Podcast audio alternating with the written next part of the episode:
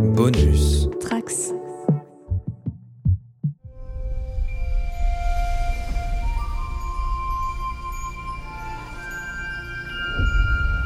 Bonjour à tous les trekkers et trekkies de toutes sortes, je suis le commandeur Guigui et je suis ravi de vous accueillir à bord de la station du Cadran Pop pour notre podcast numéro 70 sur Star Trek, écoutable dans toute la galaxie et sur toutes vos applications de podcast via le flux du coin pop. Alors l'épisode de cette semaine s'appelle 17 secondes, et non, ce n'est pas une référence à la conception du fils de Picard, c'est un épisode qui nous a chamboulé à plus d'un titre et on va en parler pendant l'heure qui vient. Engage. Battle stations. Some kind of attack. And Starfleet could be the target. There's a darkness, an all consuming darkness. And it is getting stronger. Jean-Luc, trust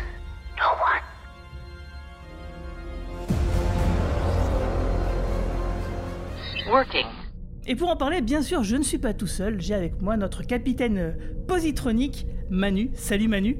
Salut, salut tout le monde. Et c'est déjà donc notre 70e euh, numéro, incroyable. Déjà, ouais, ouais. euh, sans compter euh, le numéro 0 et les hors-séries. Sacré taf, sacré taf Guigui. Nous avons avec nous aussi notre lieutenant Bajoran, Marina. Salut Marina. Salut, bonsoir à toutes et à tous. Ravi de vous retrouver ce soir et effectivement 70, euh, année iconique. Presque. En tout cas, ouais, ça fait trois ans qu'on est là déjà, en tout cas. Et nous avons aussi notre expert, Romain Nigitas. Salut Romain. Bonjour tout le monde, et ben moi j'attends qu'on arrive à l'épisode euh, 1701 de ce podcast et après j'arrête. Putain.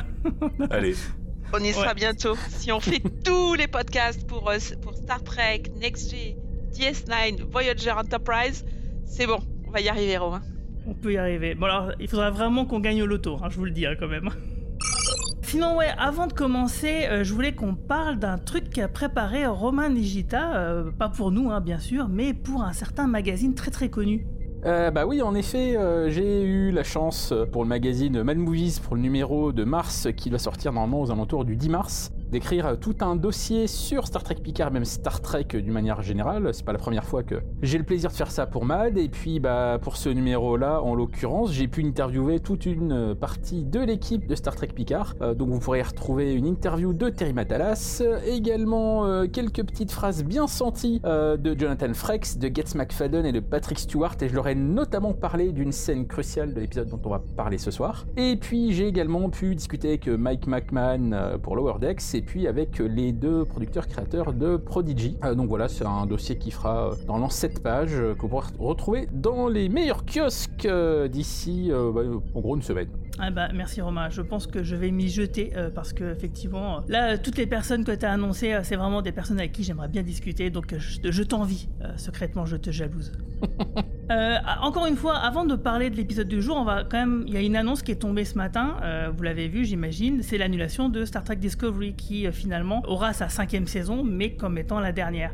Alors d'après ce que j'ai compris, hein, vous allez me corriger si je me trompe, mais il était la saison, elle, elle arrive l'année prochaine et visiblement ils ont une rallonge de quelques épisodes. Sans doute pour conclure la série correctement, donc on peut imaginer que c'était peut-être pas prévu à la base, non? Ah bah c'est sûr, elle a été repoussée hein, officiellement, donc euh, c'était pas prévu comme ça, non. Mais moi, euh, ça ne me fera pas pleurer. Désolé parce que c'est clairement en live euh, devenu la moins bonne série. Ça n'a jamais été exceptionnel, hein, on en a beaucoup parlé. C'est c'est avec ça qu'on a lancé le podcast à l'époque.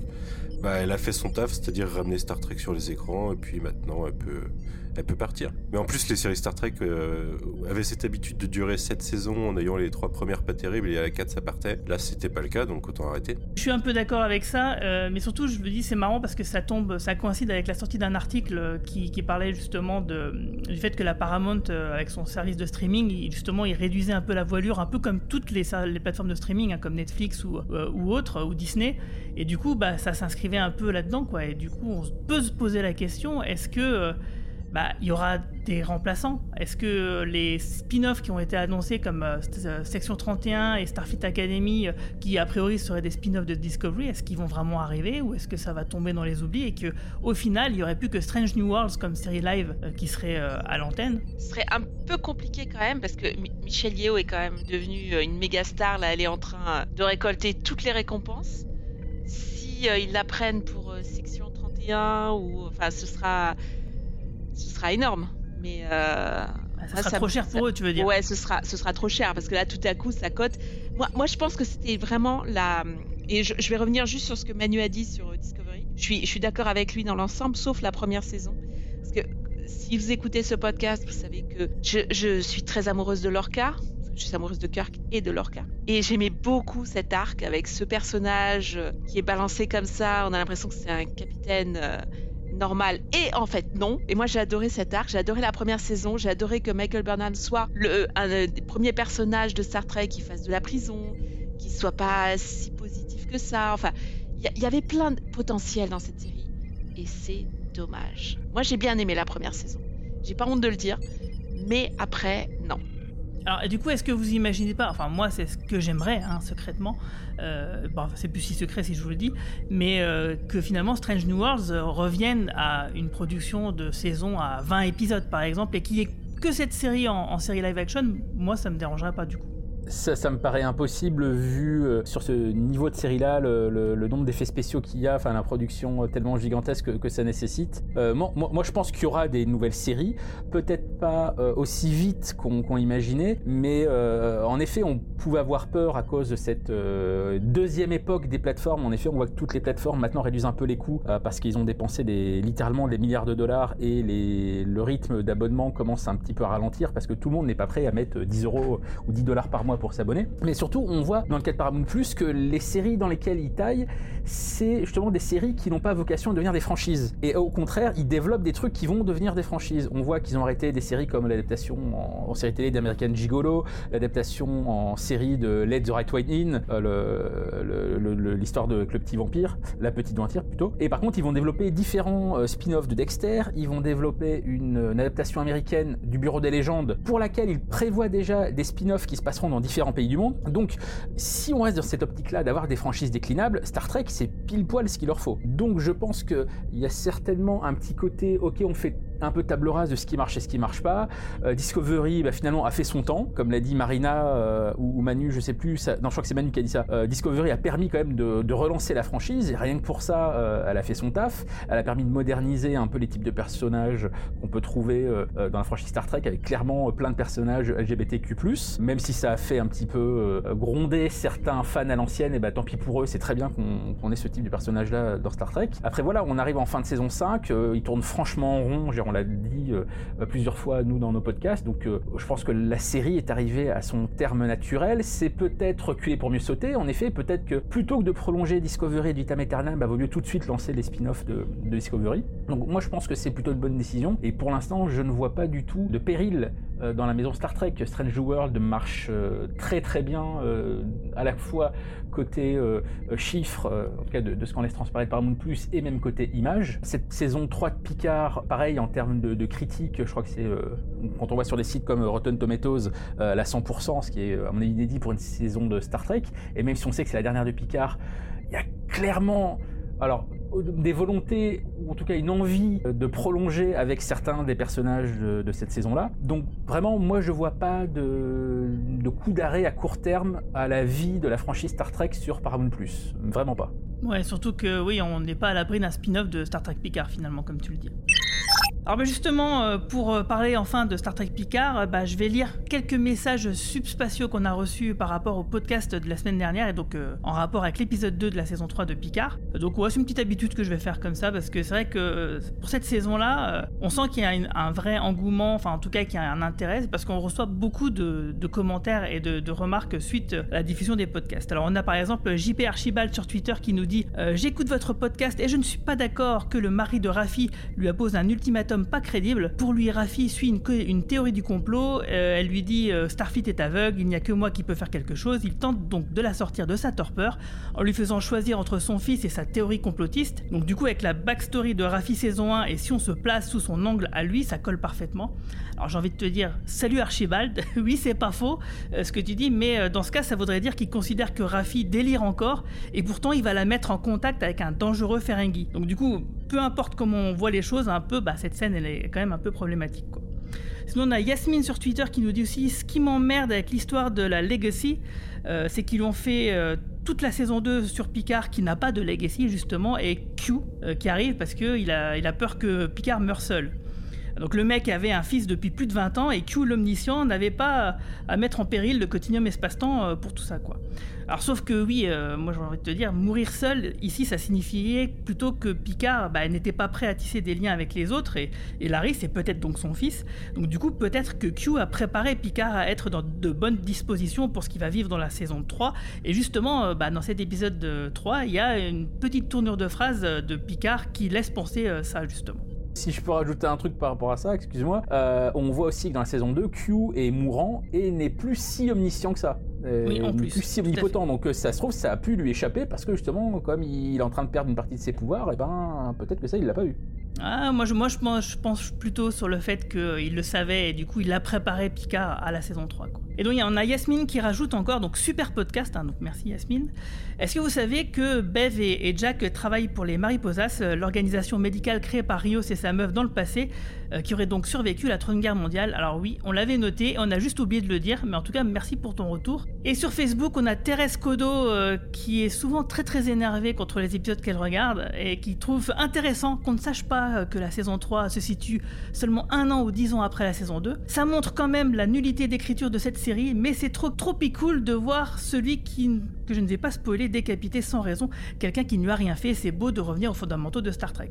Alors oui, euh, c'est en référence au fait que bah, je m'étais trompé tout simplement en me fiant à, à Memo- euh, Memory Alpha, un site internet qui avait donc mal daté euh, les événements de la saison 3. Mais bon, par rapport à, Worf, donc elle parle de Worf, on en reparlera plutôt à la fin de l'épisode, mais c'est vrai que le fait qu'il tue un, peu les gens qui ont l'air de lui avoir rien fait, mais en vrai, ils n'étaient pas sans défense non plus, et, et vu ce qui se passe par rapport à son statut d'agent secret, bah, peut-être qu'il y a quand même une nécessité euh, de couvrir ses traces et d'éviter que les informations aillent vers leurs adversaires. Donc euh, voilà, pour moi, c'est pas vraiment une quelque chose qui qui va pas quoi. Alors du coup en tout cas n'hésitez pas à poster vos commentaires, on les lira hein, quelques-uns parfois. Euh, vous pouvez poster ça sur notre Twitter, Facebook ou site internet euh, podcast.lecadranpop.fr. Par exemple on a Trek Media qui nous a fait une tartine de théorie dans les commentaires sur le site. Alors attention parce que des fois ils balancent des spoilers comme ça sans prévenir. Euh, donc du coup allez-y hein, parce que ça peut donner lieu à des discussions intéressantes histoire de prolonger un peu le podcast par écrit. Et avant donc de parler euh, de l'épisode de la semaine, encore une fois je fais un, un petit détour, on va faire un petit point casting parce que quand même on a des acteurs intéressants dans, ces derniers épisodes, n'est-ce pas, euh, n'est-ce pas Romain? Eh bien oui, euh, Guigui, tu, m'as forcé, euh, je, le dis au monde entier dans ce podcast, à cause d'un odieux chantage, tu m'as forcé à parler de la carrière toute moisie d'un des acteurs principaux de cette nouvelle saison. Alors dans cette nouvelle saison, il est très bien, mais avant ça, il était pas bien du tout. Je veux donc parler de ce monsieur Ed Spelliers, euh, je sais même pas si ça se prononce comme ça d'ailleurs. Ed Spelliers donc qui joue Jack Crusher, et qu'on peut voir en ce moment même en parallèle dans la quatrième saison de You sur Netflix. Euh, alors pour ceux qui connaissent pas, eh ben c'est un espèce de sous-Dexter euh, tout malsain. C'est l'histoire euh, d'un ancien acteur de Gossip Girl qui, est un stalker et qui poursuit des jeunes femmes, qui tue des gens. Bref, c'est un gros porte-nawak. Et dans la quatrième saison, ce personnage se retrouve en Angleterre. Et en Angleterre, il va croiser la route d'un personnage qui est joué par Ed Spelliers. Et Ed Spelliers, dans la première moitié de cette saison 4, son rôle est à peu près cohérent, à peu près. Et dans la deuxième moitié, qui arrive, euh, je crois, la semaine prochaine sur Netflix et que j'ai pu voir, eh ben ça devient un énorme porte-nawak. Euh, vous prenez la pire des saisons de Dexter, J'oublie que pour le travail, tu vois des choses qu'on n'a pas forcément envie de voir des fois.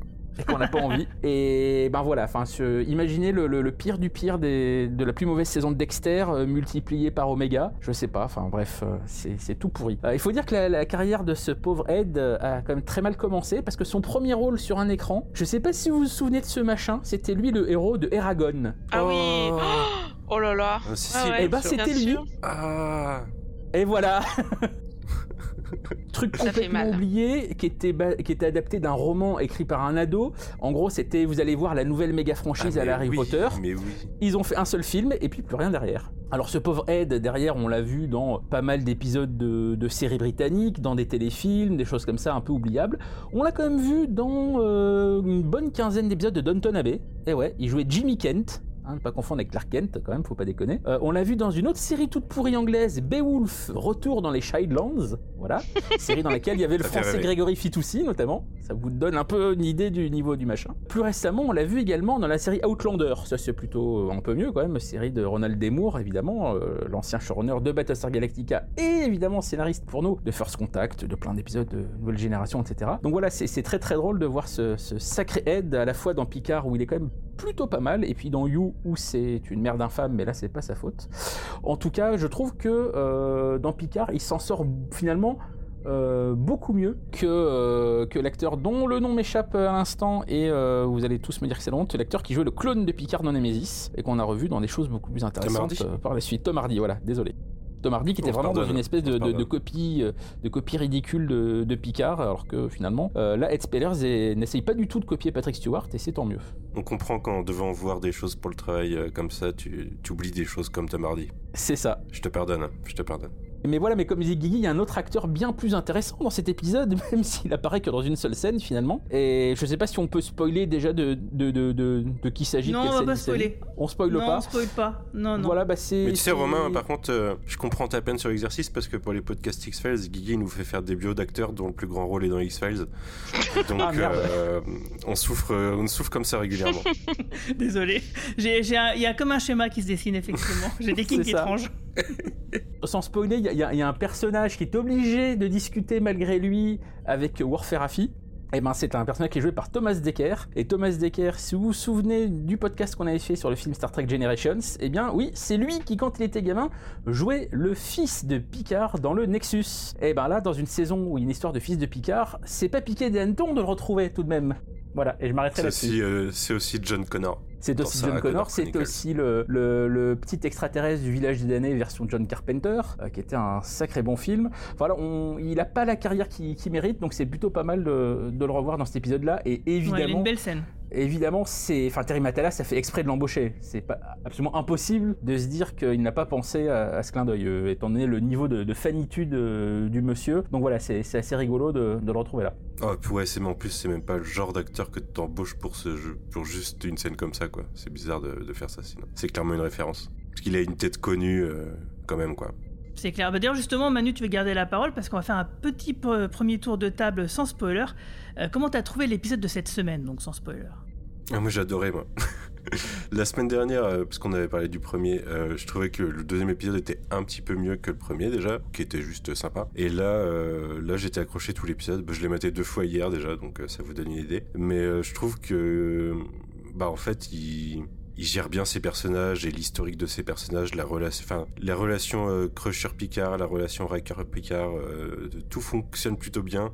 Et en plus, euh, bah, on a une pure méchante, on a pas mal de, trucs intéressants, une, ar- une arme qui est incroyable pour moi. C'est alors l'arme est sortie tout droit d'un jeu vidéo, mais elle, donne des possibilités incroyables d'un point de vue de réalisation et de stratégie. Du coup, non, non. Là, là ça, ça me chauffe bien pour le reste de la saison et j'ai hâte qu'on discute un peu plus en détail des éléments. C'est clair. Et toi, Marina, qu'est-ce que t'as pensé de cet épisode-là et puis aussi celui de la semaine dernière? Ouais, alors, euh, bah, contrairement à Manu, moi j'ai préféré le premier épisode. Le, deuxième, euh, j'avais envie que ça accélère un petit peu. Je sais pas, j'étais un peu frustrée. Mais euh, moi j'ai beaucoup aimé cet épisode. Aujourd'hui, là, je dois dire, moi aussi je l'ai vu deux fois, comme Manu. Mais c'est juste que, voilà, il y a au, au niveau de la réalisation, du scénario, de la montée crescendo, au niveau de l'accélération et de l'action, j'ai beaucoup aimé. J'ai euh, et là, je suis super fan. Donc euh, j'ai hâte d'être à la semaine prochaine. Il y a de tout, la musique, les, les, les acteurs, l'histoire. J'ai quelques théories cette fois, pour une fois, que je partagerai avec vous, mais on verra tout à l'heure. Bah moi c'est c'est pas compliqué. La première fois que j'ai vu l'épisode, en gros pendant euh, tout l'épisode, j'étais en train de dire oh putain, oh putain, oh putain, oh putain.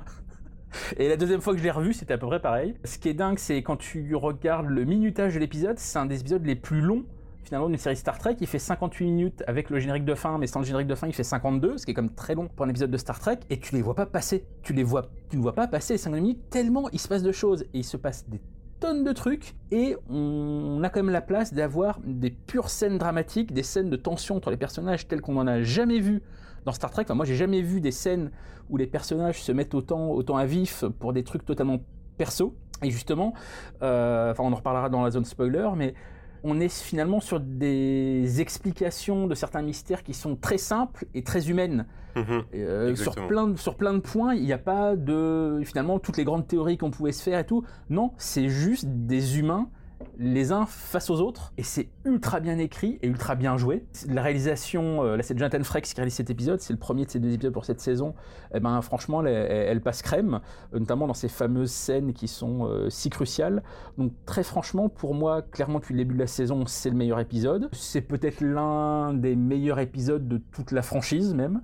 J'hésite pas à le dire. Et voilà, j'ai vraiment très très hâte de voir la suite. En tout cas, ce qui est sûr, c'est que c'est sûrement le meilleur épisode de toutes les nouvelles séries euh, en live action. Ça, et là-dessus, ça fait, euh, ça fait pas un pli. Moi aussi, j'ai euh, carrément adoré cet épisode qui m'a pas mal ému à, certains endroits. Et aussi, ce que j'ai beaucoup apprécié, c'est effectivement la gestion donc du récit. On n'a pas, par exemple, des actions qui sont entrecoupées toutes les 5 minutes par d'autres choses, par le plot B, etc. Enfin, là, c'est bien géré. On a des, des gros blocs à des moments où ça nécessite que ce soit un bloc parce qu'il y a du temps qui, passe. Du coup, il faut, le faire écouler euh, dans la tête du, téléspectateur. Du coup, ça fait avancer le plot B. Euh, et des fois, quand il faut euh, que ce soit plus court et que ce soit un peu plus saccadé, c'est vers la fin, donc quand il y a une montée en puissance parce qu'il y a une révélation qui arrive.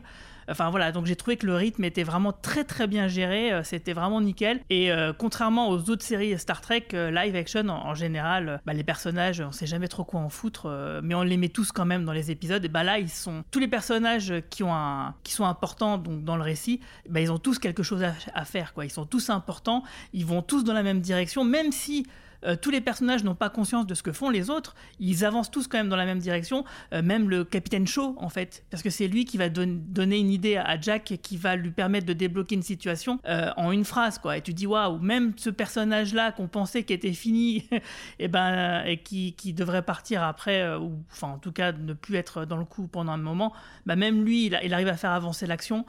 Donc ouais, exceptionnel. Les acteurs, on l'a souvent dit, euh, Patrick Stewart, on trouvait qu'il avait perdu de sa superbe un peu dans les saisons précédentes. Là, putain, là, j'ai retrouvé vraiment une bonne partie du Picard que je connaissais. J'ai retrouvé Beverly, j'ai retrouvé euh, Riker, euh, enfin, c'est, j'ai retrouvé Worf. euh, franchement, c'était euh, Worf, je le trouve impérial. Je trouve qu'il est fantastique. euh, et d'ailleurs, j'ai pensé à toi, Marina, parce que euh, on en reparlera tout à l'heure dans sa scène où, où- où il arrive, mais il y a une petite référence à Game of Thrones, moi, qui m'a fait bien rigoler. Enfin, en tout cas, voilà, c'est, c'est le moment de rentrer dans la zone spoiler parce que là, j'en peux plus, il faut qu'on en parle. Allez, on se lâche. Red alert!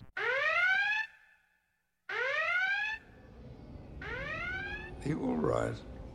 Yeah. You said on the call that the delivery was touch and go. Well, we were on the Titan, of course, and they hailed me. From sickbay, you better get down here, sir, right away. The tone of voice, it was not what you wanted to hear. It took 17 seconds to get down there. The longest turbolift ride of my life. I thought I was losing him. My unborn son. His whole future flashed in front of my eyes. And in that moment, you became a father. That's right. And everything you've read in the books and the poems about fatherhood goes right out the window the moment you see your kid. he's so, so small and so fragile. You just know that you've got to, you got to take care of them at all costs. You'd burn the world to save them. I am so very happy for you, Will. I hope one day you get to have this feeling too. Nothing like it. Alors donc du coup l'épisode 3 qui s'appelle donc euh, 17 secondes comme je l'avais dit, qui est réalisé par Jonathan Frakes et écrit par Jen Maggs et Cindy Apple. Euh, donc bah, l'épisode voit Picard se battre euh, avec une révélation donc explosive qui va lui changer la vie, euh, tandis que le Titan et son équipage euh, vont essayer de surpasser donc la terrible Vadik euh, dans un jeu mortel de chat et de souris euh, dans une nébuleuse, un peu comme dans Star Trek 2. Et pendant ce temps-là, bah, Raffi et Worf vont découvrir bah, un complot incroyable d'un ennemi qui souhaite se venger euh, de la Fédération de Starfleet et que pourtant on avait oublié depuis un petit moment. Alors l'épisode commence par une scène de flashback euh, avec euh, bon, à des effets spéciaux, on, va dire, euh, en demi-teinte pour le rajeunissement de Jonathan Frakes et Patrick Stewart, euh, donc les personnages de Picard et, de Riker, qui discutent autour d'un verre parce que c'est la naissance donc euh, du premier fils de Riker dont on sait qu'il va mourir quelques années plus tard, ça on le sait dans la saison 1 de Picard. Et donc du coup, c'est une scène qui est heureuse mais qui est déjà douce amère parce qu'on connaît la destinée de ce personnage-là. Mais en tout cas, ce qui est très touchant, entre ces deux personnages-là, c'est Riker qui explique à Picard euh, ce que ça fait de devenir père. Et c'est vrai que, bah, vu que ça m'est arrivé également, j'ai trouvé que la scène sonnait très juste. Ce que disait Riker était plutôt. Euh, bah, symbolisait bien un peu tout ça, quoi. Qu'est-ce que c'est qu'être un parent euh, Qu'est-ce qui se passe quand on a un enfant? C'est vrai que ça change un peu la vision des choses et que du coup, bah, c'était très bien retranscrit là. Et voilà, et, les acteurs, ils étaient vraiment fantastiques. Qu'est-ce que vous en avez pensé hein? Je suis tout à fait d'accord, euh, Guigui, parce que quand on est parent, toutes les scènes qui sont décrites dans cette scène, et que ce soit ce que raconte Troy, c'est exactement parce que Maxime m'a vomi dessus, mais c'était un geyser. Ah non, mais, le, coup du vomi de 1 mètre, on a tous connu, je pense. Mais ça, c'est, c'est, réel, ça. Est-ce que du coup, tu as demandé une bouteille de whisky, toi aussi? Non, mais par les contre, gens doivent le euh, savoir, les bébés, ça peut faire des jets incroyables de vomi. Ah oui, non, mais des, euh, des, des geysers. Et puis, alors, quand ils font pipi dans le bain, c'est pareil, c'est un petit geyser. Euh. Mais, euh, mais en fait, non, j'ai trouvé la scène très touchante et en fait, j'ai réaliste. Voilà, ça aurait pu être une scène mièvre. Et en fait, quand on est parent, il y a tout de suite un parallèle qui se crée. La scène est juste, en fait. Elle n'est pas surjouée. Moi, les effets spéciaux m'ont pas dérangé. J'ai vu ça sur un petit écran parce que je regarde tout sur, euh, sur mon petit écran. Comme je suis maman, je laisse la, la grande télé, la grande lucarne à mon petit. Enfin, voilà, quand j'ai vu le parallèle avec 17 secondes, je savais que ça allait revenir, mais moi j'ai beaucoup aimé. Euh, c'est 17 secondes, ce moment où en fait Riker va prendre conscience qu'il est père en fait. Et c'est vrai que euh, voilà, c'est c'est une symbolique qui est, qui est, intéressante, surtout quoi quand Picard il va avoir ce même moment finalement malgré que son fils il soit né depuis plus de 22 ans, qu'il ait ces 17 secondes tout pareil à la fin de l'épisode. C'est ouais, ça marche plutôt bien. Moi, j'ai beaucoup aimé cette scène. Je trouve que je l'ai vu deux fois et la première fois, j'ai même pas fait gaffe au de-aging pour vous dire. Euh, donc, euh, il m'a pas choqué tant que ça. Ouais, je trouve que j'étais un petit peu désarçonné qui nous donne en fait dans la, la première scène directement après le après le, previously, qui nous donne euh, l'explication du titre de l'épisode parce qu'en fait, le étant, donné la, la symbolique de ces 17 secondes pour Riker, cette justement cette peur, cette espèce d'éternité à pas savoir ce qui va se passer pour son enfant. Tu te dis que la suite de l'épisode va être un peu plus intense en plus. Du coup, euh, ça posait bien le ton. Le, ton à la fois intime et, amical et, euh, euh, cette scène touchante et la pression à venir.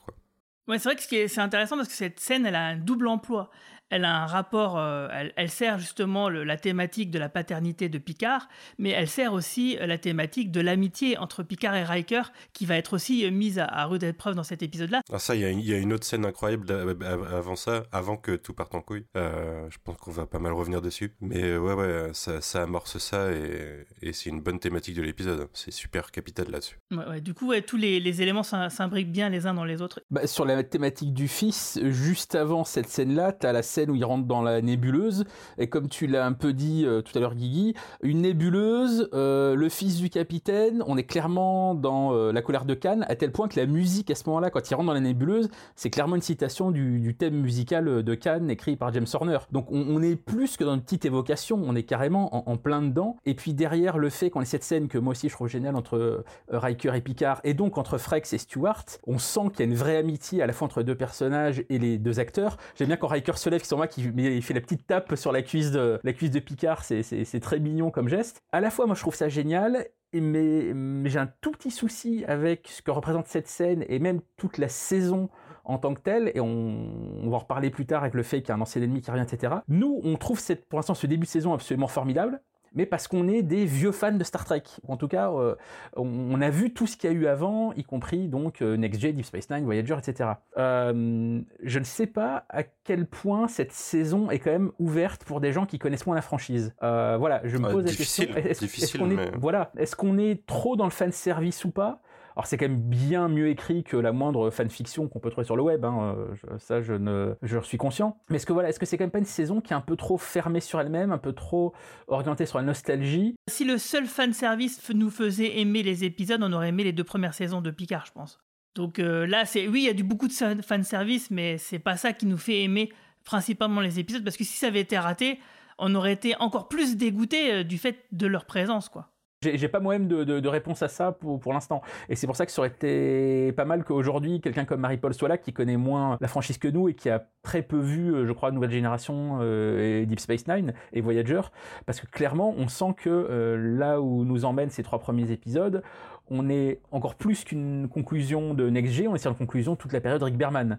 Euh, donc voilà. Euh, après la scène en elle-même, je trouve que comme Patrick Stewart n'a pas de bol sur ce qui est le rajeunissement en image de synthèse, parce que déjà, il avait dû subir un rajeunissement dégueulasse dans la première scène de X-Men 3. Je sais pas si vous vous souvenez, le flashback. oui, oui, oui, c'est le premier d'ailleurs. Ah, si je me souviens bien, c'est la première fois dans un film qu'on faisait un, un, un, tel effet spécial. Quoi. Ouais, c'est l'un des tout premiers trucs, trucs, trucs un peu, un peu majeurs. Ouais, ouais. Et là, bah, franchement, euh, moi j'ai trouvé ça bien dégueulasse. Donc euh, c'est con que 15 ans plus tard, en tout cas avec un budget télé, on n'arrive pas à, à, faire mieux. Mais voilà. Et surtout qu'il y, y, a un gars sur YouTube qui avait fait euh, des scènes de Diagine avec du deepfake et donc un, un visage jeune de, de, de, Picard. Et ça fonctionne.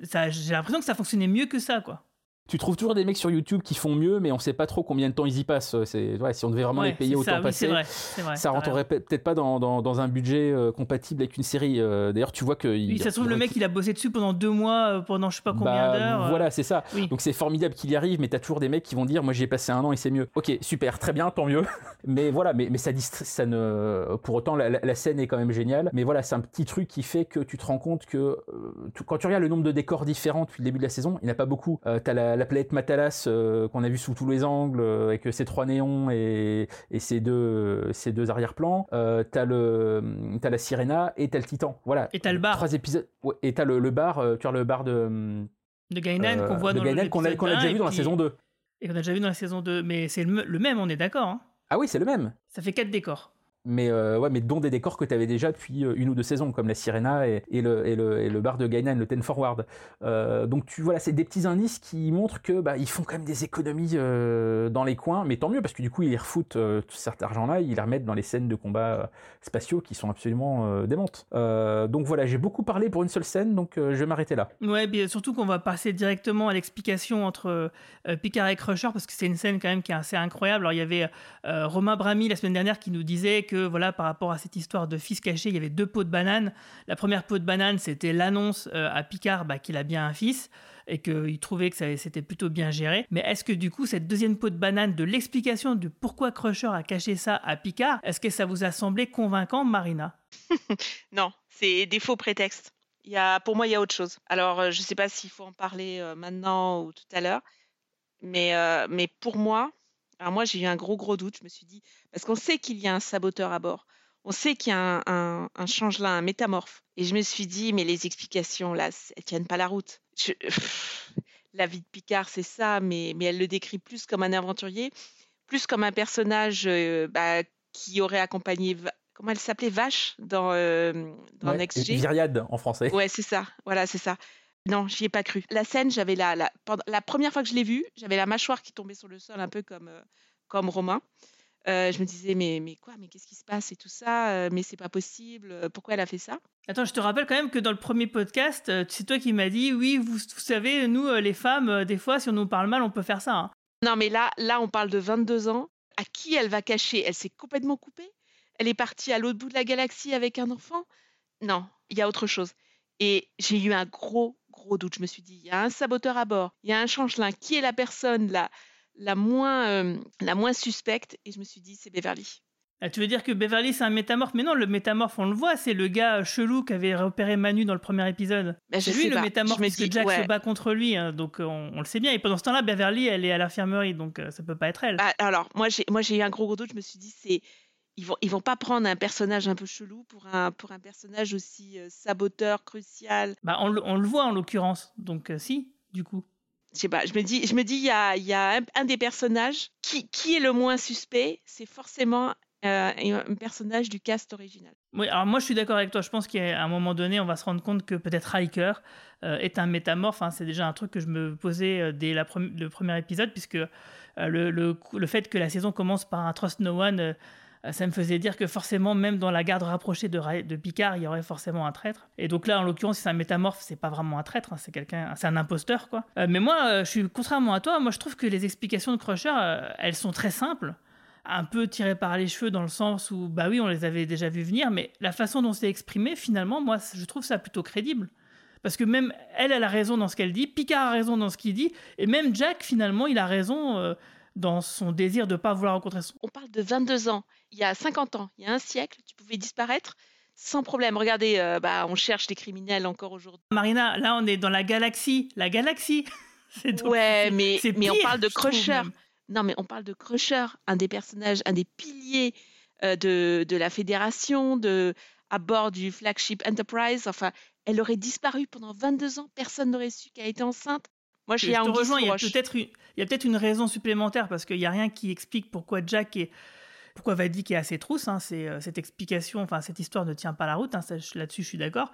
Mais par contre, euh, la scène entre Stewart et Get McFadden et donc entre Picard et Beverly Crusher, moi je l'ai trouvée vachement juste et super émouvante. Quoi. Moi je suis exactement d'accord avec toi Guigui, euh, je pense qu'il faut pas aller chercher trop loin et qu'en fait quand, on, se posait la question, ouais c'est pas cohérent, si c'est son fils, pourquoi il savait pas, blablabla, on pensait de façon rationnelle alors que l'humain n'est pas forcément rationnel et comme le dit Guigui, les deux ont raison, juste que leur vérité s'oppose et que ça fait que ça, ça, crée un drame humain forcé quoi. Mais euh, moi ça me paraît pas incohérent. Hein. le, je, veux dire que le discours de Beverly il est assez euh, assez logique en fait. Euh, elle a, globalement raison quoi. Euh, et puis les, enfin, et, et, quand Picard lui dit que euh, elle le condamne avant l'acte, bah il a raison aussi, tu vois. Mais mais en effet, les deux points de vue s'opposent, enfin, sont pas compatibles. Et et c'est tout. Et je pense pas qu'il y ait besoin de chercher plus loin, parce que ce serait pas cohérent dans ce cas. Si c'est une changing, pourquoi elle essaye d'échapper au changeling qui la poursuivent Pourquoi elle jette pas juste Jack en pâture quoi Enfin, ça, ça n'aurait pas de sens. N'oubliez pas qu'elle est dans le coma quand, euh, Picard et Riker la retrouvent. Euh, et tout à coup, elle se rétablit, ça va mieux, elle est, elle est, euh, elle est active, elle fait, elle fait plein de choses. Mais c'est Star Trek Voilà, moi je suis d'accord. Hein. Et sinon, puis, je veux dire, si, enfin, pour moi, ça n'a aucun sens que ce soit méta, Beverly la métamorphe, parce que comment elle pourrait aussi bien jouer la comédie, avoir tous les souvenirs de Beverly, etc., pour faire que Pierre tombe dans le panneau. Et puis même, oui, ça, dans, le, dans le récit, ça n'a pas vraiment de sens. Mais moi, ce que j'ai trouvé vraiment intéressant, c'est quand Beverly, elle dit « J'ai essayé de te le dire à tel moment, à tel moment, et puis à un tel moment. » En fait, elle te dé elle te dépeint la, décennie où Picard était aux prises avec les Romuliens euh, à essayer de les sauver contre leur gré euh, à cause de la supernova, etc. Et donc du coup, ça montre que oui, euh, Picard, il a été quand même vachement occupé juste après Nemesis pendant à peu près dix ans. Et après, c'était trop tard. Et après, c'est Jack lui-même qui a fait le choix de ne pas vouloir le rencontrer. Donc, c'est, je trouve que ça marche plutôt bien, quoi. On parle de personnages comme Crusher, comme Picard, qui sont très raisonnables, qui, euh, et, donc Beverly, elle irait prendre son enfant, elle partirait à l'autre bout de la galaxie, comme si c'était une femme perdue. Au contraire, moi je pense qu'elle s'assumerait, qu'elle serait une mère. Euh, Alors il y a un truc que tu oublies aussi, euh, c'est une conversation que j'ai eue plusieurs fois sur Internet avec différentes personnes, et il y a une phrase que dit Crusher qui est extrêmement sensée, c'est qu'elle lui dit à partir du moment où tu es le fils de Jean-Luc Picard, tu as une cible dans le dos. Et manifestement, les faits lui donnent raison. Donc euh, oui, c'est pas comme avec Wesley. Là, la situation est différente. Bah justement, en plus, elle cite que le fait que Wesley, il, il a disparu dans les étoiles euh, parce qu'il a suivi la même trajectoire que Picard. Hein. donc euh, je pense que... Et qu'elle a perdu son premier mari aussi à cause de Starfleet, etc. Donc elle en a quand même bien, bien bavé jusque-là. Les justifications, elles sont là pour moi, quoi.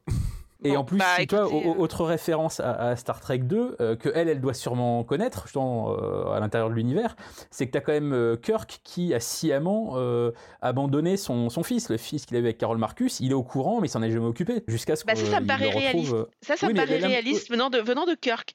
Ça me paraît dans le personnage. Du coup, que connaissant peut-être cet exemple-là, elle en a peut-être entendu parler, euh, Beverly Crusher, elle se dit, mais moi, je, veux pas qu'on me refasse le même coup. Donc, je préfère me, me barrer, en effet, pour le sauver, parce que c'est compliqué euh, d'élever le, le, fils Capitaine Picard comme dans le dos, etc. Et si en plus il me fait un coup à la Kirk, je préfère euh, rien lui dire. Et en, plus, tu as tout le dialogue, euh, comme le disait Guigui tout à l'heure, qui vient englober euh, les explications de. Enfin, le Picard, il aimait pas les enfants au début de Next Gen, du coup, enfin, et toute l'histoire avec son père qui a été résolue dans la saison dernière. c'est englobé dans l'histoire parce que lui il a jamais voulu il voulait pas devenir comme son père donc il avait, pas trop envie d'être parent donc oui en fait il avait donné tous les indices qu'il voulait pas d'enfant et que il, enfin, il continuerait à être capitaine toute sa vie, quoi. Et en plus de ça, Beverly, elle a déjà élevé un fils toute seule, donc pour elle, c'est peut-être une continuation, peut-être c'est une fuite en avant. Enfin, je sais pas, peut-être qu'il faut qu'elle aille conseiller euh, Diana Troy, euh, j'en sais rien, mais Oui, voilà, il faut, faut qu'elle aille voir. mais, en tout cas, euh, ces explications, euh, même si c'est des. Comme tu disais, c'est pas logique, c'est pas normal, etc. Mais au bout d'un moment, je veux dire, ils ont quand même vécu des traumatismes certains. Moi, je comprends qu'ils fassent un peu n'importe quoi dans certains épisodes de leur vie. Donc, Là où c'est super bien écrit, comme, euh, comme vous le disiez tout à l'heure, c'est que finalement, de, leur point de vue, ils ont tous les deux raison. Et c'est joué comme ça, l'émotion, même l'énervement de Picard au début de la scène qui ne dit pas un mot, mais tu sais, qui la regarde avec un espèce de regard à la fois de colère et les larmes aux yeux, sans rien dire. Tu vraiment, tu sens le mec, il la juge. Tu sais, ce, ce truc un peu horrible quand tu t'engueules avec quelqu'un où le mec, ou la personne qui est en face de toi te regarde avec ce, ce regard noir. T'as ce truc qui passe dans Patrick Stewart qui est absolument génial. Euh, T'avais déjà un peu ça, déjà le, le- le regard où ils se comprennent à la fin de l'épisode 2, où, tu, où il comprend que c'est bien son fils sans qu'il y ait un seul mot qui soit échangé. Déjà, c'était prodigieux. Mais ce que t'as dans cette, au début de cette scène-là, c'est, enfin, moi je trouve qu'en en termes de jeu d'acteur, euh, je me répète un peu par rapport à l'intro de tout à l'heure avant la zone spoiler, mais Ouais, je n'ai ouais. jamais vu ça une seule fois dans la franchise Star Trek. Peut-être éventuellement dans certains épisodes de Deep Space Nine, mais dans des contextes un peu différents. il y a des épisodes de Deep Space Nine où ça va très loin de ce niveau-là, quand même. Mais, mais, mais, mais aussi loin que ça, même là, je suis pas sûr. Donc euh, rien que pour ça, après, en effet, on peut discuter de la, la logique ou pas, comme on l'a fait tout à l'heure. Mais limite, quand tu es face à une telle performance d'écriture et d'acteur, tu t'en fous de la logique. Enfin voilà, si tu te laisses un peu emporter par l'émotion, et je pense que c'est ce qu'il faut faire. Moi, je trouve que voilà, c'est cette, rien que cette scène, on disait tout à l'heure que l'épisode faisait partie des meilleurs épisodes de toute la franchise. Je pense que cette scène fait partie des plus belles scènes de toute la franchise. Enfin, pour moi, il y a, il y a et, et les absolument acteurs, aucun ils sont pour quelque chose, ouais. Mm, mm. Et moi, ce que j'aime bien aussi, c'est qu'après, euh, à, à l'issue de la discussion, Picard se referme et on retrouve le Picard autoritaire qu'on connaissait quand il va voir Riker et il lui dit Hop, euh, viens avec moi. Ah bah il vrille hein, sur le reste de l'épisode. Mais c'est pas gratuit, c'est pas gratuit, une- c'est pas Ouais, comme non, c'est euh, pas gratuit. hein. voilà, c'est pas comme au début de Next où c'est juste un vieux con parce qu'on sait pas l'écrire autrement. Là, c'est- il se referme comme une huître parce qu'il veut pas affronter ses sentiments. Et- mais il y a quelque chose qui vous choque pas, c'est quand euh, Picard lui dit Mais pourquoi tu m'as dit euh, Trust No One? Et là, elle se défausse complètement. Moi, moi, j'ai, trouvé que c'était, une clé. Mais si elle lui dit oui, non, finalement, euh, non, je t'ai dit ça parce que tu es une des seules personnes en qui j'ai confiance et tout ça. Moi, pour moi, c'était le signe qu'elle avait changé en fait entre la, le, entre l'intro de l'épisode et le et, et ce moment-là. Il s'est passé quelque chose. Bah écoute, euh, on, on verra ça à Wait and See, comme on dit, mais euh, si tu te souviens Est-ce bien. que ça sera exact- l'USS Relativity de cette saison? Ça va. Tu m'enlèves les mots de la bouche, On Romain. avait dit qu'on n'en parlait plus de ça. Mais euh, en tout cas, si tu te souviens bien, dans l'épisode 2, elle ne fait que répéter et confirmer la version de Jack Crusher quand il dit voilà, on a été abordé par des Klingons, des gens de, la- de Starfleet, des Ferris, des Ferris Rangers.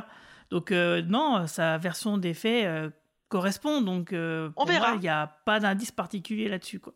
J'ai une verra. question. euh, alors Romain, lui, sait peut-être, mais on sait euh, officiellement quand on va revoir euh, Diana ou pas? Euh, bah, à mon avis, bientôt. Parce que pour moi, c'est une clé de la saison quand même. S'il y a des changelings, elle est quand même Ah capable bah, de les c'est sûr. détecter, quoi. Ils ont rien annoncé, ils ont, ils ont, il y a aucune annonce de savoir euh, tel épisode, tel personnage, tel épisode, tel personnage. Ouais. euh, non, mais pas. ils ont dit quand même que combien d'épisodes ils étaient euh, présents à peu près. euh, Oui, mais je sais que. Diana, elle- on sait pas lesquels, non. Mais je sais qu'elle est, elle est pas beaucoup présente. Ça doit être sans doute le personnage le moins présent de la saison. Ouais, c'est peut-être sur la fin de saison. Là, on l'a déjà vu une fois, justement, au début de cet épisode, mais c'est ouais, un peu de la triche, c'est l'espèce de flashback où, euh, par intercom, quoi. Et elle va arriver et elle va dire Mais ce n'est pas Riker. oui, mais, Riker est à- mais Riker est avec moi. Sauf si c'est parce le qu'en plus, si vous vous souvenez, euh, Riker, euh, quand même, au début, il dit oui, bah là, en ce moment, ça va pas trop la famille. Hein, Peut-être que, tu vois. Mais si, sauf, Dès le sauf si début, le Riker, c'est. Riker qui dit. C'est Riker qui dit allons sur le Titan, tout ça, blablabla. C'est Riker qui a son plan tout pourri. Moi, euh, je dis, euh, s'il y avait un métamorphe, euh, ça pourrait très bien être Riker. Allez, Riker ou, ou Beverly? Allez, ouais, allez. moi, je, moi, je vote pour Riker. Allez, Beverly pour le fun, comme ça, on a chacun. J'ai un, doute d'un truc. Le double de téléportation de Riker, il est mort ou pas? Oui, il est mort, oui. Oui, dans, Enfin, dans il est Deep mort. Space Nine, quand il part dans- sur le maquis. Enfin, il est mort, il est mort, il est porté disparu, en fait. euh, il, il est, ah, il est mais c'est déclaré bien vu mort. ça. Mais c'est Il est vu porté ça, Manu. disparu, pas très loin du, du, du vortex, quoi. Ouais, donc euh, si ça se trouve, il est mort, il est pas mort. Hein, T'as tout à fait raison. Il est mort comme dans les soap operas dont Romain nous parle dans, ses Quand on voit magazines. pas le corps. Les... On va le retrouver les sous la jours de douche Bobby dans Dallas. fait, toute la, saison 1 et 2 de Picard était un rêve, on les oublie. Ah oui, on les oublie sans aucun problème. Euh, donc sinon après, donc on a Riker qui prend le contrôle parce que euh, le capitaine Shaw est, grièvement blessé et comme je l'ai dit, bah, même en allant à l'infirmerie, il fait comprendre à Jack euh, bah, que peut-être il y a une fuite de quelque chose du vaisseau, ce qui fait que Vadik arrive à les retrouver tout le temps, dans la, même s'ils sont dans la nébuleuse, quoi, et qu'ils ont plus de, capteurs qui sont censés fonctionner. Donc euh, c'est pour ça que je disais, ouais, ça, tout est organique. Là, on a Jack, euh, du coup, lui, son, arc, ça va être, euh, bon, déjà de comprendre ça, d'essayer d'aller à la passerelle pour en, référer à Picard et Riker, on lui bloque le passage parce que bon bah c'est alerte rouge donc tu peux pas y aller. Donc il va voir Seven et c'est avec Seven qu'ils vont justement découvrir le sabotage et, et puis y remédier quoi. Et c'est vraiment du coup tous les personnages vraiment ont un rôle intéressant et il y a quand même un truc aussi qui est chelou, c'est que donc euh, bah là il se bagarre avec le, le fameux acteur qu'avait repéré Manu dans le, le premier épisode.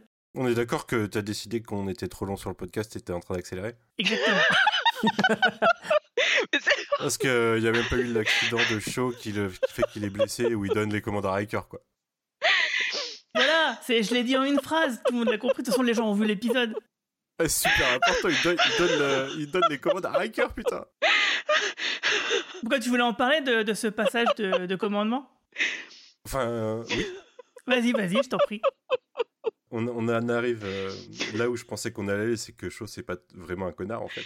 c'est euh, c'est juste un mec qui essaye de sauver son équipage. Et, euh, et au final, il se retrouve dans la merde et il est blessé à cause de Riker et Picard. Et c'est... bah, Picard est à la retraite en même temps, mais c'est... Marina, t'es pas facile. hein. tu t'arrêtes pas de rire. Non, mais ta, réplique était juste géniale, Manu. Si je pouvais te remettre le Star Trek dehors de la réplique. Excusez-moi. Mais du coup, il file la responsabilité à Riker de les sortir de là. Et ça, c'est super important sur le reste de l'épisode, puisque, spoiler alert pour t'accélérer un petit peu aussi si tu veux, Merci. euh, le, euh, le twist de l'épisode, ça va être que Picard pousse Riker dans les mauvais retranchements et à la mauvaise décision. Quoi. On a un Picard euh, qui vrille à la euh, premier contact quand, euh, quand il veut à tout prix euh, tout faire pour, euh, pour euh, éclater les Borg. Enfin, je, je suis pas certain. Moi, je le vois pas de la façon là. Mais en tout cas, c'est vrai que ce passage-là est important parce qu'il amène euh, plusieurs choses qui, sont pas mal, que moi j'ai toujours voulu voir. C'est-à-dire Riker à la barre et Picard en second. Et, ça y est, on y est.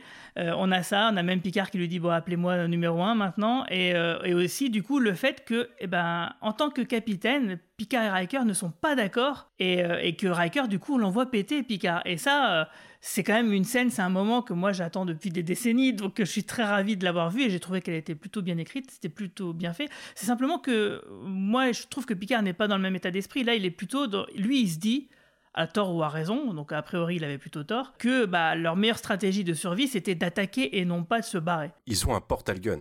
Le mec, il, il a essayé de partir, il se retrouve dans un portail. Qu'est-ce qu'il croit qu'il va se passer quand il va tirer sur le vaisseau? Il, il raisonne pas comme il faut, Picard. Il est clairement euh, en dehors de son état d'esprit normal. Bah, moi, j'ai l'impression que la grosse différence en fait entre Picard et Riker maintenant, comme l'a dit Taylor Gigi, euh, Picard est à la retraite, alors que Riker, ça fait pas si longtemps que ça qu'il commandait un vaisseau. Et en plus, il est sur son, ancien vaisseau. Donc le fait de protéger un vaisseau et son équipage, c'est un truc qui est beaucoup plus présent à l'esprit de Riker que Picard. Picard, il a vécu plein d'autres trucs depuis. Dans les saisons 1 et 2 de Picard, il est pas du tout dans cet état d'esprit du mec qui fait corps avec son équipage. Et je pense que c'est vraiment ça qu'on voit dans cet épisode-là.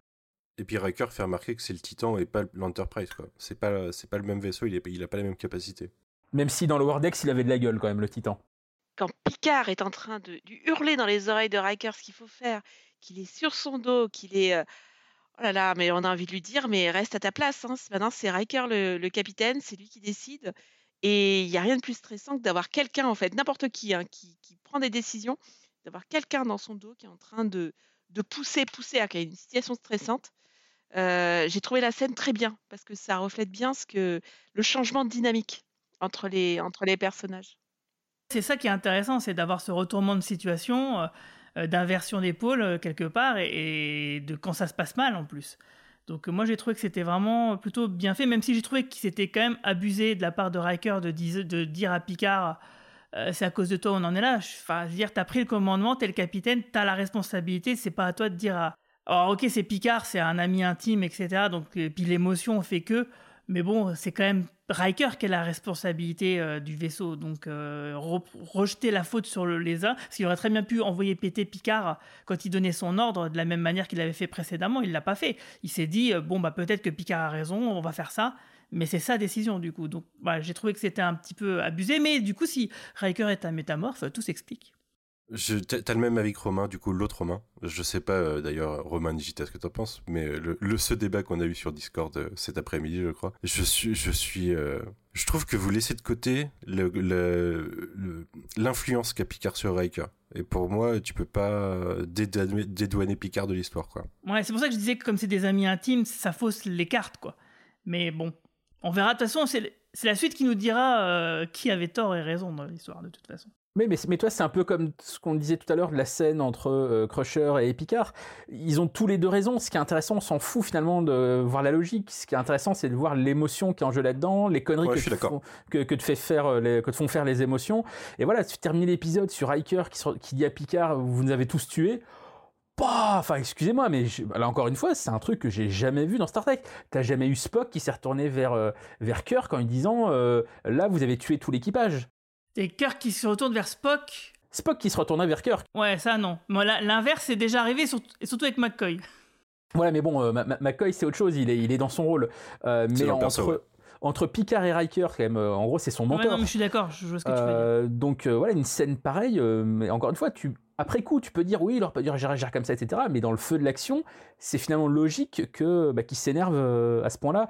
Surtout déjà qu'il lui en veut, voilà, de de pas considérer son, son fils comme il faut, avec lui son propre background par rapport à son fils, etc. Donc il est poussé à bout à la fin de l'épisode. Donc non, moi je trouve ça euh, ultra bien écrit. Pour moi, il y a vraiment, euh, il y a- pas un seul problème euh, là-dedans. Ouais, je suis d'accord. Mais comme tu disais tout à l'heure, on verra ensuite par la suite les, les retombées que ça pourra avoir ou, ou pas. Mais pour moi, il n'y a, il y a pas de, il y a pas de, de fausses notes dans ces scènes-là. De toute façon, on sait qu'il faut un Deus Ex Machina pour la suite, puisque sinon ils meurent vraiment. Donc on sait qu'ils vont être sauvés probablement par Vadik, moi j'imagine, mais euh, et que du coup euh, ils vont pas mourir et qu'ils vont pouvoir discuter. Mais euh, j'étais, je suis d'accord avec toi, Romain, euh, sauf sur le fait qu'ils ont tous les deux raison là. Pour, pour le coup, je trouve que Riker a plus raison que Picard. Picard, pour moi, il se laisse emporter par, Ses par émotions. ses émotions. Mm, ouais, parce qu'il n'arrive pas à gérer.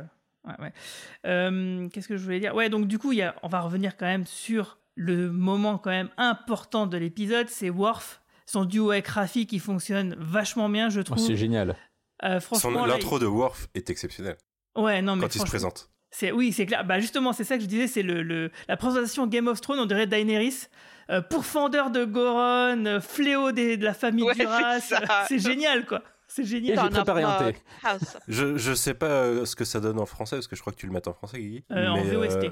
Ah, en VOST. Mais la, le, mince, la, la sonorité de la phrase avec la conclusion sur le thé au camomille, c'est euh, Oui. exceptionnel. Ah oui, c'est super drôle. C'est à mourir de rire. C'est à- la fois drôle, mais en plus, ça, ça sonne très bien à l'oreille. Ah mais complètement. Non, non, mais si. euh, Moi, ça m'a fait vraiment penser à Daenerys. Et en plus, juste avant, il dit.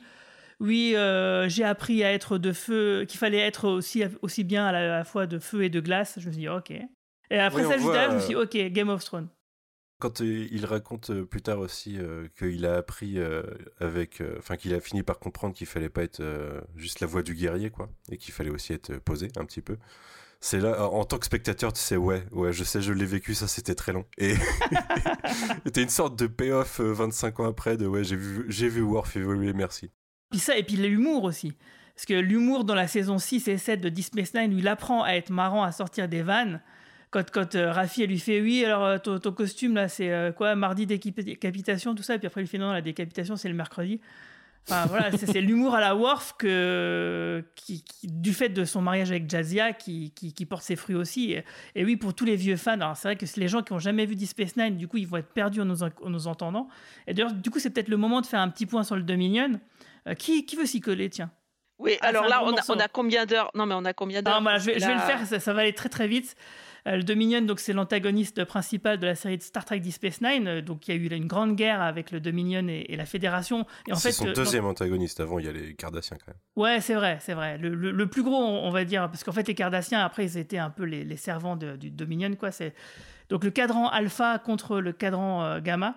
Dont viennent le Dominion, donc les fondateurs, qui sont ce, peuple métamorphe, qui ont créé d'autres races génétiquement pour les servir, donc les Vorta, euh, qui sont des espèces d'assistants administratifs, on va dire, et puis les Jemadar, qui sont juste des, machines à tuer, euh, cl- clairement, et qui fonctionnent, qui ne se nourrissent que de drogue, euh, qui ne, sont, qui ne vivent que pour le, combat, mais vraiment que, pour ça. Il y a toute une, euh, suite de situations qui font que, bah, euh, de fil en aiguille, pour des histoires de territoire et d'influence, bah, il y a une guerre qui va, qui va se déclarer et ça va être le bordel. Donc en coup, on va voir les- le Dominion et les Cardassiens contre la Fédération, les Klingons et les Romulans qui se sont mis ensemble. Et donc du coup, ça a fait une guerre vraiment euh, dévastatrice pendant trois saisons. Et, et à la fin, ça se termine sur un génocide quasiment complet, de, euh, enfin en tout cas très conséquent des Cardassiens. Euh, Enfin, ça a été vraiment un massacre, un vrai bain de sang. Il y a eu des tonnes de vaisseaux qui ont été perdus. Il y a eu des magnifiques scènes de baston. Et surtout, quand même, ce qu'il faut noter, euh, c'est que euh, à ce moment-là, il y a le vortex de la série de, la base Deep Space Nine qui permet de passer d'un cadran à l'autre parce que les distances sont très très élo- éloignées, sauf si on passe par ce vortex. Et en fait, pendant un moment, il y a un seul représentant du Dominion des métamorphes qui est dans le cadran alpha et qui mène la guerre. Et en fait, il y a que cet individu-là qui finalement se résigne à perdre la guerre. Et du coup, elle n'en réfère pas à, aucun moment ce qu'on appelle le grand flux. Et du coup, euh, tu peux dire, mais ouais, le grand, les autres métamorphes, ils pourraient très bien ne pas être d'accord avec le fait d'avoir arrêté la guerre et que c'est complètement logique qu'il y en ait une partie qui a envie de se rébeller et qui a envie de se retaper contre la fédération. Surtout que si on ajoute à ça que dans visiblement ce qu'ils veulent faire là, c'est ils veulent niquer tous les solides. Pour eux, en fait, en gros, tout ce qui n'est pas métamorphe, tout ce qui n'est pas liquide, ils appellent ça les solides, les, les non changeants. euh, euh, les mecs sont bloqués dans une seule forme et tout. Bon, ils, visiblement, ils ont une manière, ils ont un plan pour tous nous buter, quoi. Euh, et, mais c'est que la réponse du berger à la bergère, parce qu'en fait, dans Deep Space Nine, la section 31, donc la branche ultra secrète euh, de la Fédération, qui n'est pas vraiment officielle, mais qui agit quand même pour le compte de la Fédération, bah, avait créé un virus pour les génocider eux. Et finalement, ce qui a provoqué justement entre guillemets la paix, c'est le fait que ben, Odo, donc un des personnages principaux de Deep Space Nine, qui est un changeant lui-même, est parti rejoindre le grand flux pour les guérir parce qu'il avait le- le- l'antidote, le, vaccin en lui. quoi. Mais à la base, c'est quand même la section 31, donc de facto la, la, fédération, qui a essayé de les buter, les génocider en premier.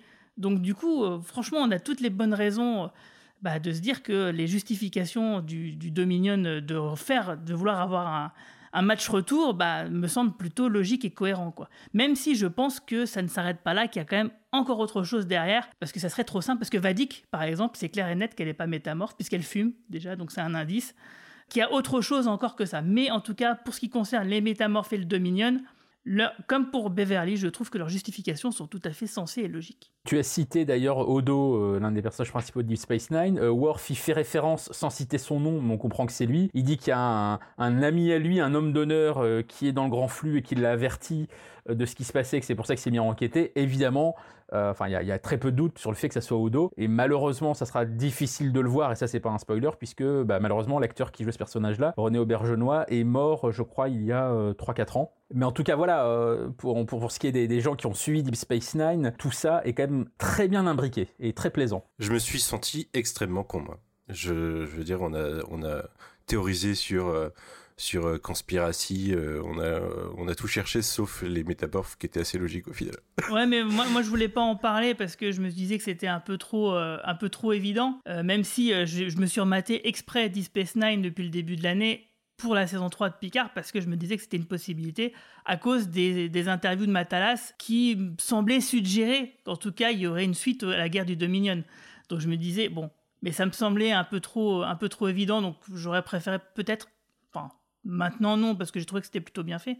Mais euh, j'aurais espéré encore autre chose. Mais bon, je pense quand même qu'il y a autre chose de toute façon. Effectivement, René Aubergenois est mort, mais n'oublions pas qu'il est censé apprendre à, euh, améliorer son apparence au fur et à mesure. Oui, il pourrait être et joué par un je me autre suis acteur, oui. Voilà, et je me suis demandé s'il ne pouvait pas être joué par un autre acteur, parce que Worf y fait référence. On parle de, de- du Dominion, de la guerre, des changelins. On va aller sur Deep Space Nine, on va, on va recroiser Odo. Enfin, c'est pas possible sinon. Souvenez-vous, Oui. dans le podcast numéro 1, j'ai dit l'épisode 7, on ira sur Deep Space Nine. Ouais, moi, à mon avis, il y a, il y a quelque chose. Je me posais la question de si Jeffrey Combs apparaîtrait dans la série. Ah, putain, ça Ouais. serait tellement bon. Mais Normalement, oui, non, parce mais- que mais les, Vorta avec qui ont son apparence, parce que ce sont des clones à la base. Donc il y a Oui, mais il a joué, il a joué mille rôles, donc. euh, Oui, il pourrait faire un autre. Il, pourrait, bah, il, peut, il a joué le Ferengi Brent, il a joué d'autres trucs, donc oui, il pourrait revenir. Mais c'est vrai que Ou ça pourrait être Odo sous une autre forme, euh, vois, un peu comme le Et oui. docteur qui a pris une forme connue, quoi. ouais, ça serait un, un peu bizarre quand même qu'il revête cette apparence-là, mais ouais, je sais euh, pas. pourquoi Ça pas. pourrait, être, ça pourrait être marrant. Mais en tout cas, ça serait dommage parce que quand même, euh, au-delà de son visage, il avait un jeu, une voix, euh, une prestance incroyable, cet acteur-là, et, le voir interprété par quelqu'un d'autre, moi, j'ai pas envie de ça en fait. Là où c'est chouette, c'est que euh, depuis la fin de Deep Space Nine, la série a quasi- quasiment pas été réutilisée dans la franchise, hormis un épisode de Lower Decks, mais elle avait été un petit peu oubliée, alors que Voyager, euh, bah, on a évidemment Seven of Nine depuis le début de Picard, on, on a euh, Prodigy qui est quasiment une suite de, euh, de, de Voyager, et voilà, Deep Space Nine était un peu devenu le, le- le- le parent pauvre de la franchise, et là c'est voilà, c'est chouette de voir qu'enfin c'est un peu remis en avant. Donc peut-être qu'on aura Scott Bakula à la fin de la saison, qui sait? Ah ouais, non, bah, je préférais du coup. si vraiment faut faire revenir tout le monde.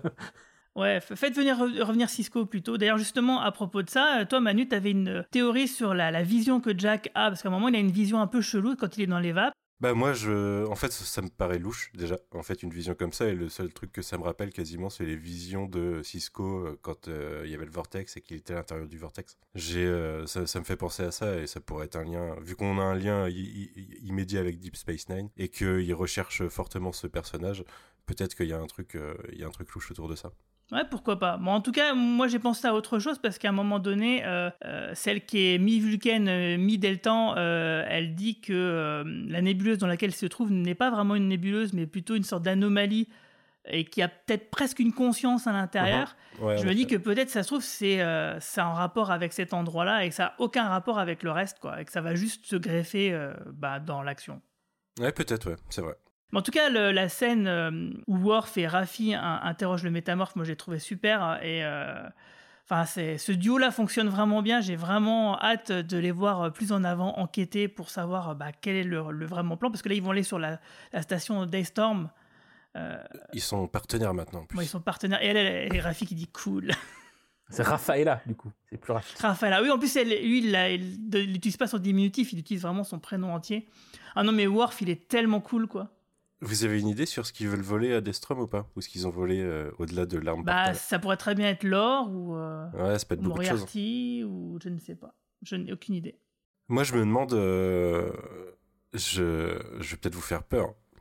Je me demande si la saison, elle va pas aussi boucler les intrigues non finies de la saison 1 et de la saison 2.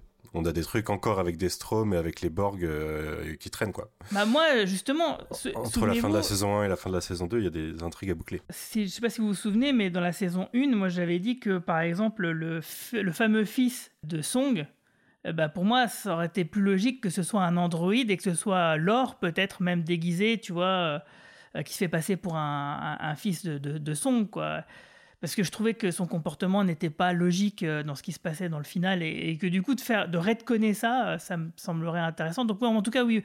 Ce qui est, ce qui est bien, c'est que effectivement la saison, elle part complètement sur autre chose que les deux premières saisons, mais quand même, elle, elle prend un peu de temps, un peu le parti de d'assumer ce qui s'est fait précédemment, quoi. Euh, et ça, c'est vrai que c'est plaisant. Donc du coup, ouais, effectivement, pourquoi pas. hein. Franchement, ça, ça peut le faire.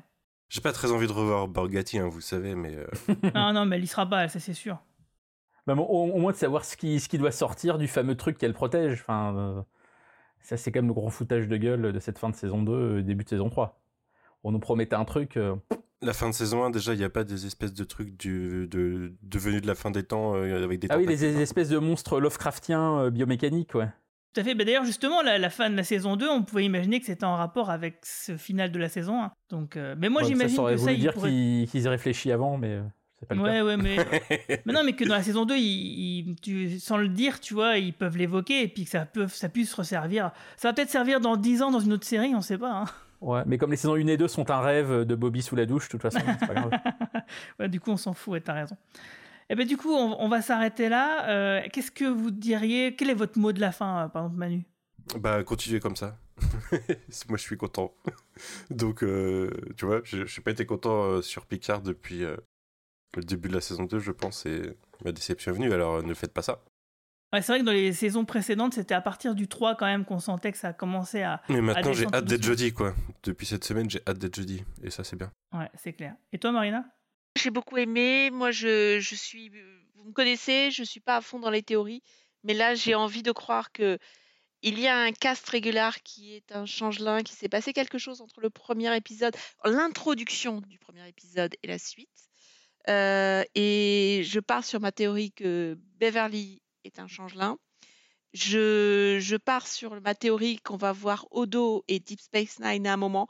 C'est pas possible sinon. Enfin, euh, il y a trop de références. On peut pas parler des changelins, du Dominion et de ce qui fait l'essence des quatre dernières saisons de Deep Space Nine. Euh, voilà, donc euh, moi j'aime beaucoup. J'attends avec impatience. euh, J'ai envie d'être à ces podcasts toutes les semaines pour donner mon avis et parler du comportement des femmes euh, qui euh, abandonnent les hommes pour euh, vivre leur vie et partir pendant 22 ans et ne plus donner de nouvelles et tout à coup dire tiens voilà ton fils il a 22 ans et il mesure 1m80 D'ailleurs, ça me fait penser, avant de te donner la parole, Romain, il y a juste une question que je me pose, c'est pourquoi Worf tue le métamorphe à la fin de l'épisode? Il n'y a pas de raison de le buter, il pouvait simplement le retenir prisonnier, et puis il est- c'est une personne sans défense, donc du coup, pour Worf, avec son code d'honneur, ça n'a, c'est pas cohérent, tu vois. Et Peut-être qu'il a il- pas il fait exprès, peut-être qu'il menace, était il- mal en il- point et, et qu'on lui tire Ouais, il en était dessus sûrement mal en point, mais euh, les- là, c'est, le but, c'était pas de- d'abréger ses souffrances, c'était euh, il, fallait, il faut l'arrêter. Et bah, tu peux l'arrêter. euh. Il savait que s'il le mettait dans un bocal, il s'échappait à l'épisode 7, alors autant le tuer maintenant. Peut- peut-être qu'il avait son phaser réglé, réglé sur euh, stun, mais que comme il était mal en point, bah, ça l'a fait exploser. Bah, j'ai- j'espère que c'est ça. J'espère que c'est ça, ouais, tout à fait. Alors, du coup, Romain, toi, t'as ton mot de la fin? Bah écoute, moi, mon mot de la fin, je vais, je vais reprendre les mots de Riker euh, envers Picard et j'ai envie de dire à Terry Matalas, You've just killed us all. Tu nous as tous tués avec ton scénario. Bien joué. Euh, et sinon, bah, du coup, euh, avant de nous quitter, on va quand même faire un petit point de promo parce qu'il y a quand même pas mal de podcasts qui, qui sortent là, non, Manu? Oh là là, on a le podcast euh, qui est une reprise de la conférence de Marie-Paul à la... et organisée par les Raisons de la Colère et, et MeToo BD au spin-off d'Angoulême qui est sorti euh, cette semaine. Et puis sinon, euh, bah, il y a YMCU qui revient bientôt et on devait sortir des podcasts aliens mais ils ont un problème technique. Enfin le premier a un problème technique ce qui fait que je peux pas sortir le deuxième forcément. Donc, euh, donc voilà, et j'en oublie probablement mais tu vas m'aider au pire.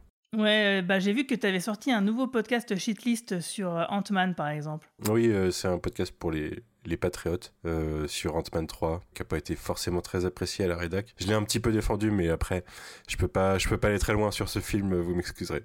J'imagine. en tout cas, voilà, on peut t'entendre régulièrement sur shitlist euh, au moins une semaine sur deux, non Un truc comme ça? Ouais, bah il y a l'épisode Rocky qui sort euh, la semaine prochaine, je pense. Il a été tourné cette semaine, donc. Voilà, Rocky 4, chef-d'œuvre. Et toi, Marina? Bah, moi aussi dans les podcasts. Alors cette fois, bah, hier soir, je préparais le prochain podcast Insights of Tomorrow sur la mobilité. Et donc vaste sujet. Et figurez-vous qu'il n'y a pas de surprise, je vais parler de Star Trek avec euh, notamment la téléportation, les vaisseaux spatiaux, le, la vitesse de la lumière et euh, de ce fameux épisode de, de Star Trek dans lequel le de dans lequel le l'Enterprise est obligé de limiter sa vitesse et obligé de demander oui. la permission Les forces de la Euh, nature. c'est de- voilà, force de la nature. Et en fait, je vais en parler parce que le podcast sera structuré de telle manière qu'on parlera de l'accélération dans une première partie et ensuite de la mobilité douce, du fait que bah on se déplace moins rapidement, que on pense, euh, on pense écologie, on pense euh, périmètre euh, 15 minutes autour de chez soi. Donc euh, voilà, le prochain podcast sera vraiment, euh, il y aura beaucoup beaucoup de références à Star Trek et euh, voilà l'auteur, je salue l'auteur euh, euh, Emmanuel Bro qui a écrit euh, Walter Kurtz à l'étapier et euh, qui sera notre expert euh, science-fiction et qui, a, qui, en est, qui vient de sortir son troisième bouquin. Eh ben super, merci beaucoup. Et toi, Romain, à part Mad Movie, je crois que tu sors un- aussi un truc sur Star Trek sur- dans le JDD, non? Euh, c'est pas sur Star Trek, c'est sur l'autre star euh, de la pop culture, c'est Star Wars. Euh, Ah, mais oui, ce exact. voilà, ce dimanche dans le JDD, ça sera mon papier sur The Mandalorian avec des petits morceaux de mon interview de John Favreau, où on discute notamment de Lone Wolf and Cub, pour ceux qui connaissent, et évidemment vous verrez la connexion avec euh, The Mandalorian, donc c'est ce dimanche dans le JDD. Et puis, bah, je viens de m'apercevoir d'un truc qui n'a strictement aucun lien, c'est qu'on parle de cet épisode de Picard qui est l'épisode euh, 0303, épisode 3 de la troisième saison, et nous sommes le 00303 puisque nous sommes le 3 mars. Exact. Voilà, c'est très con, mais je viens de m'apercevoir. C'est un signe. Et À part qu'on l'a c'est un signe, et il se trouve que le 3 mars, c'est le jour où j'ai rencontré mon mari à l'anniversaire d'une amie il y a 20 à 24 ans. Bah, bon Voilà. anniversaire. Ouais, bon Merci. anniversaire. Ah bah bravo.